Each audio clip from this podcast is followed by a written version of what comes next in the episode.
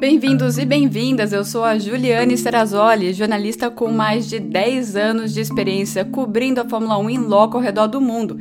E essa é a versão em áudio do vídeo que eu sempre publico no meu Instagram, uma F1 Life, e no canal No Paddock da Fórmula 1 com a Ju no YouTube, tirando as dúvidas de vocês depois de cada GP da temporada.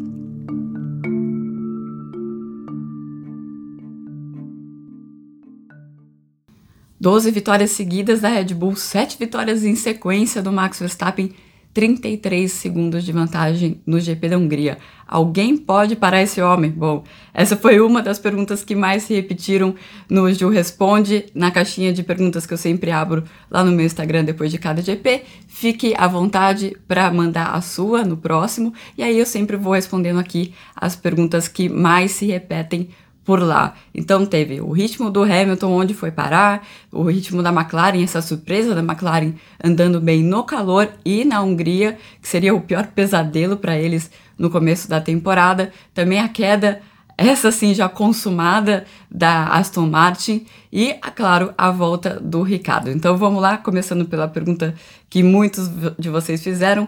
O Verstappen só não vence toda se ele quebrar? Né? Daqui até o final do ano é muito difícil um piloto ganhar todas as corridas assim.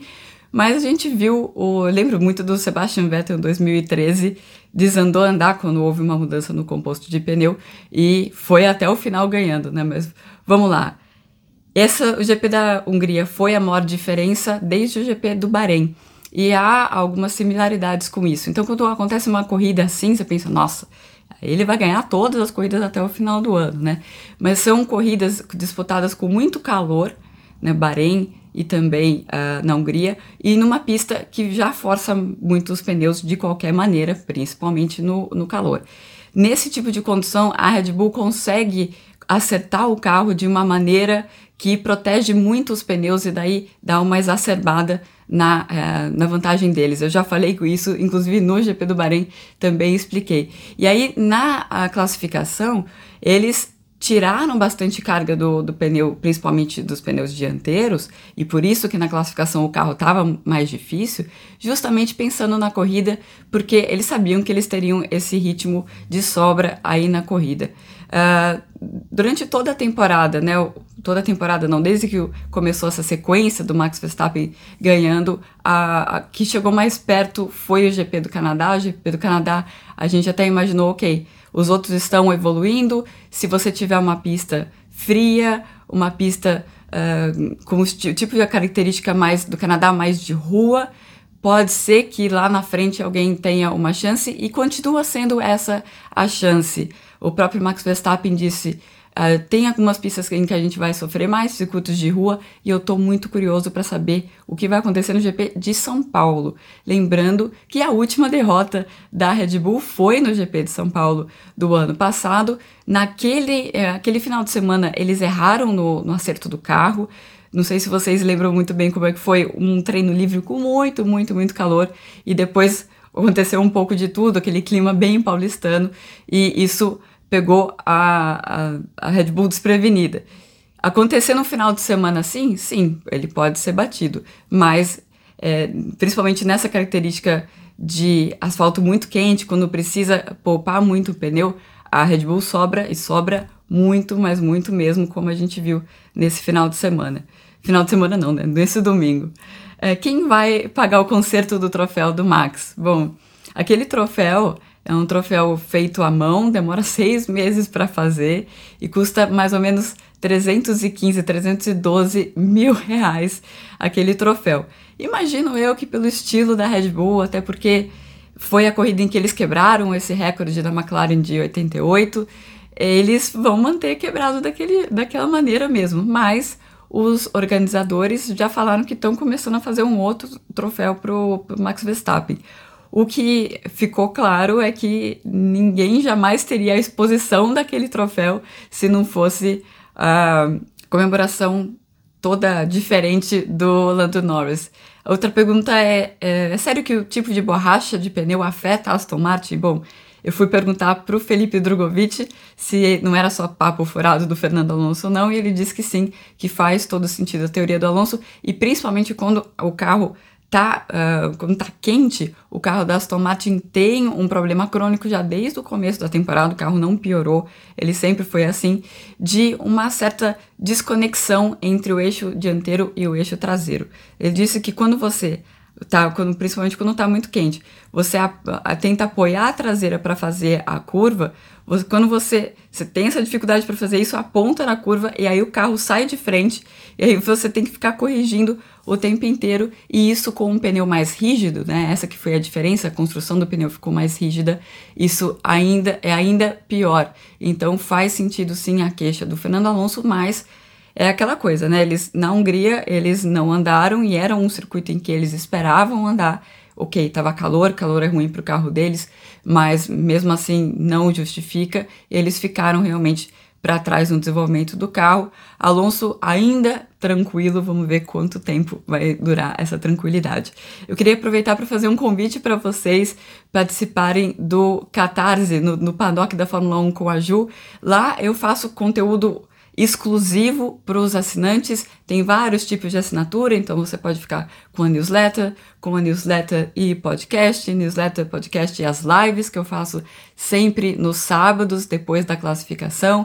E também tem e-book, também tem muito brinde, tem várias opções muito legais. Fica o convite para vocês entrarem no, no paddock da Fórmula 1 com a Ju. Tem também uma comunidade, o pessoal se dá muito bem e uh, no final do ano, no GP do Brasil, GP de São Paulo, a gente se reúne para todo mundo se conhecer e falar de Fórmula 1, que é o que todo mundo gosta. E o que aconteceu com o ritmo da Mercedes no domingo? Então, vamos lá. O que eu fiquei sabendo é que os engenheiros da Red Bull foram no grid, deram uma espiada no carro da Mercedes e começaram até a rir, falando, vendo o o sistema de refrigeração, o, o quão pouco aberto estava o carro. Né? Eles têm a opção de abrir a refrigeração do carro, né, na, na carenagem do carro, e eles abriram muito pouco. E aí eles viram, ah, esse carro não vai andar nada na corrida, eles vão sofrer muito, vão ter que uh, vão ter muita limitação no ritmo deles porque tá muito quente. Talvez a Mercedes tenha uh, entendido que não estaria tão quente assim no domingo. O carro da Red Bull chamou atenção, inclusive, porque estava bastante aberto. E aí na classificação falaram: ah, eles estão com esse carro tão aberto, por isso que eles não estão indo tão bem. Eu explico o que, que isso tem a ver. Quando, quanto mais você uh, abre o carro, quanto mais filetinhos ali você deixar à mostra, vamos dizer assim, pior é para a aerodinâmica do carro. Então, a Red Bull isso também ajuda a explicar porque a Red Bull não estava tão bem no sábado e estava bem no domingo. Eles prepararam o carro para o domingo. E também explica umas mensagens estranhas do Lewis Hamilton com o engenheiro dele, falando vocês limitaram o motor e o engenheiro não respondia muito bem.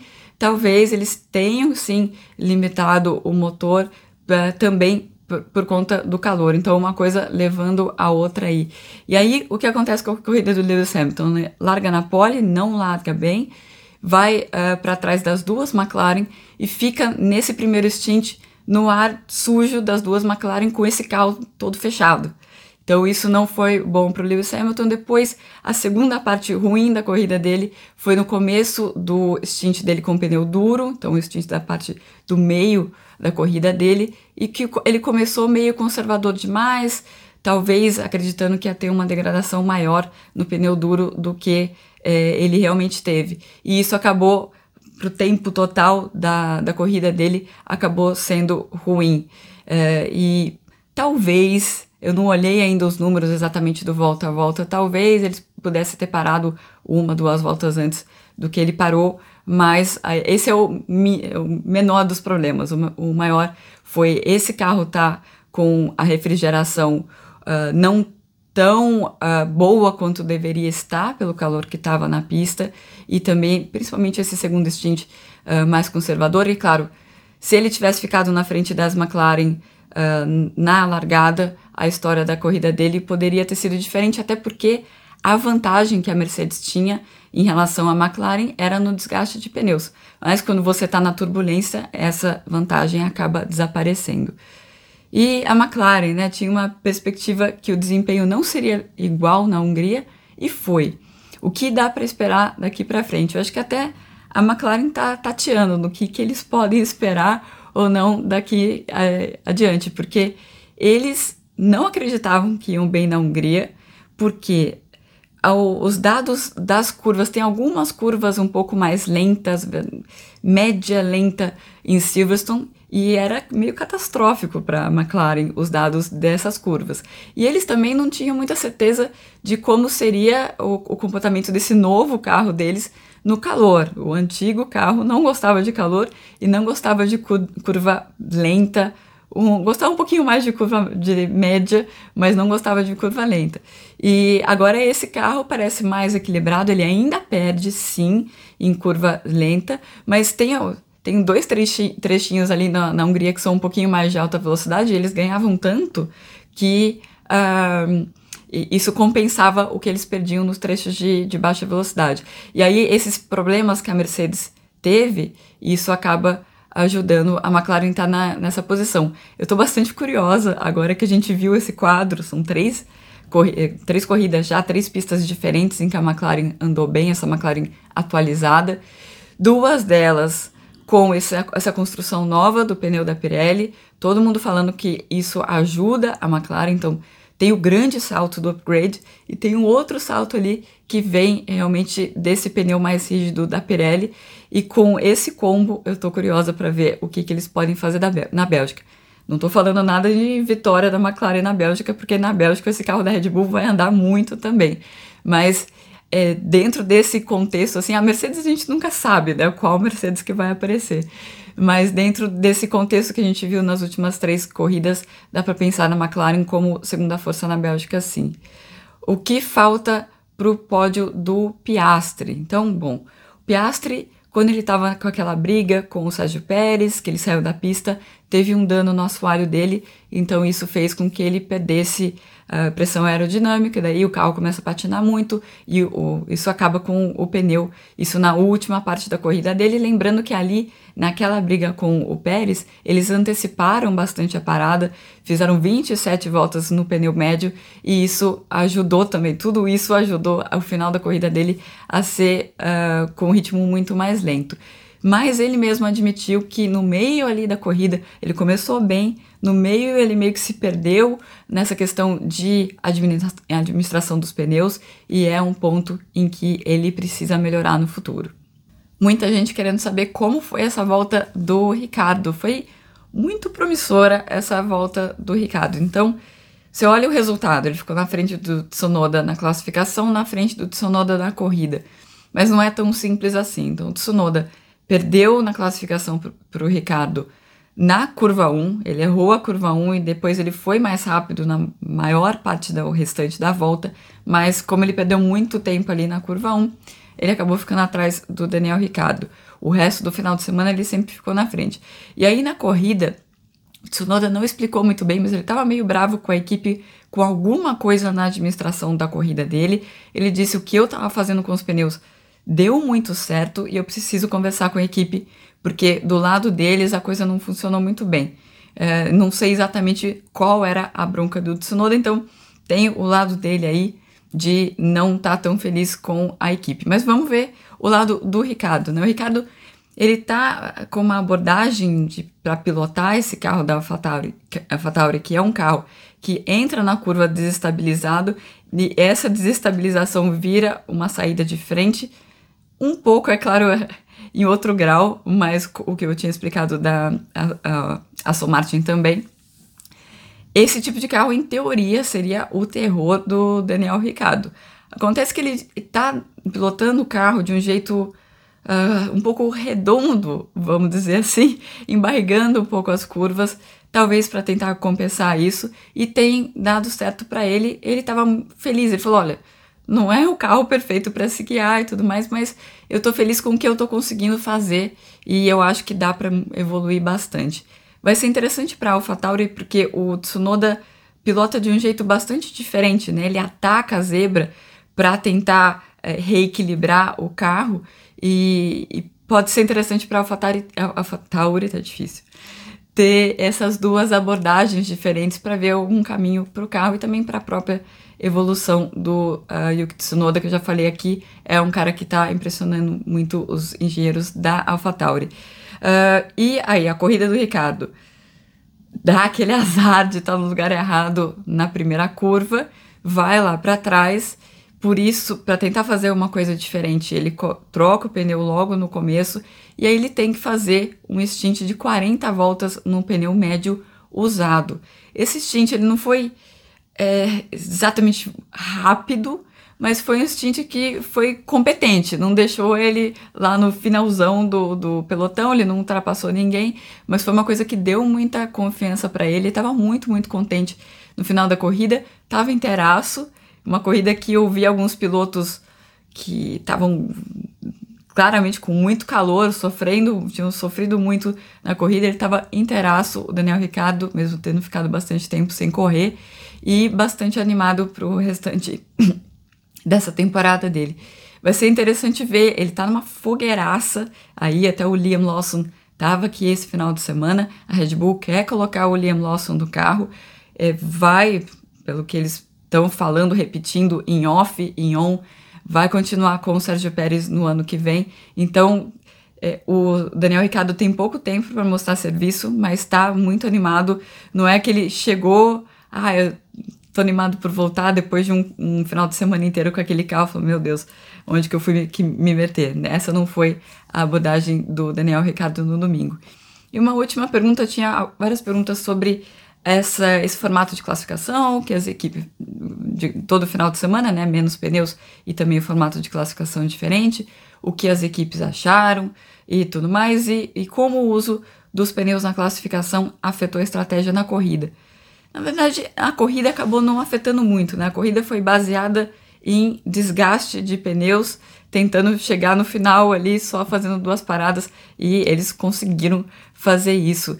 Tinha pneu suficiente para se fazer isso. A questão foi que para chegar nisso de ter pneu suficiente, eles tiveram que não andar muito nos treinos livres. Então a grande reclamação dos pilotos foi a gente tem um monte de treino livre aqui, mas não dá para ir para a pista porque a gente não tem pneu para ir para a pista nesses treinos livres. Dos males, o menor, né? Não poder ir na pista no, no treino livre. Talvez no futuro a gente possa cortar um treino livre, né? É, Claro que eles vão avaliar, os engenheiros têm muito mais dados do que a gente, ver o que foi bom, o que não foi bom, se dá para levar isso adiante, se dá para melhorar. Essa ideia foi só um teste era para ter três testes esse ano desse tipo de classificação, né, com os pilotos usando só o duro no Q1, o médio no Q2 e o macio no Q3. E não teve na, em Imola, que seria o primeiro teste. O segundo teste era agora na Hungria, acabou sendo o primeiro. E o terceiro em Monza.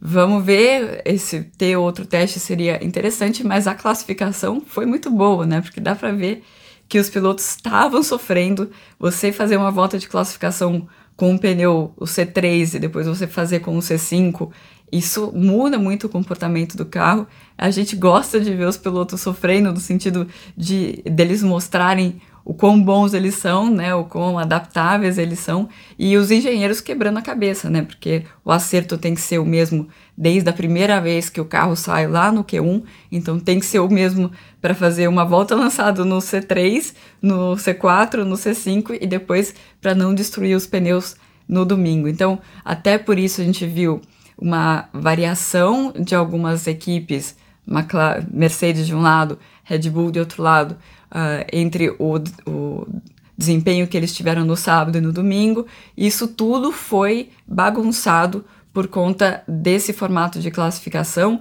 de ter menos jogos de pneus durante o final de semana, casado com uma corrida com alta degradação de pneu, ou seja, com duas paradas nos boxes e também não usando o pneu macio. Né? Isso que complicou né? o número que eles tinham de pneu duro e pneu médio. Eu achei interessante e afetou mais, na verdade, os treinos livres do que a estratégia mesmo da corrida. Foi mais uma estratégia global do final de semana, estratégia de acerto também. E eu quero ver uh, em Monza. Essa segunda tentativa não está 100% confirmado ainda, mas deve ser em Monza, para a gente ter mais dados aí para poder falar sobre esse novo formato. Bom, mas a próxima corrida é na Bélgica, já estou indo para a Bélgica, uh, já para a corrida já nesse final de semana, a última antes das, das férias e a pausa de agosto da Fórmula 1, e daí vai ser o último Ju Responde também. Estou esperando a sua pergunta. Até mais. Gostou dessa edição do Ju Responde? Bom, para acompanhar todo o meu material, participar de lives exclusivas e ainda ganhar prêmios, faça parte do projeto do Catarse, o No Paddock da Fórmula 1 com a Ju, que inclusive tem o seu podcast exclusivo com convidados especiais. Para saber mais, acesse o www.catarse.me barra no paddock.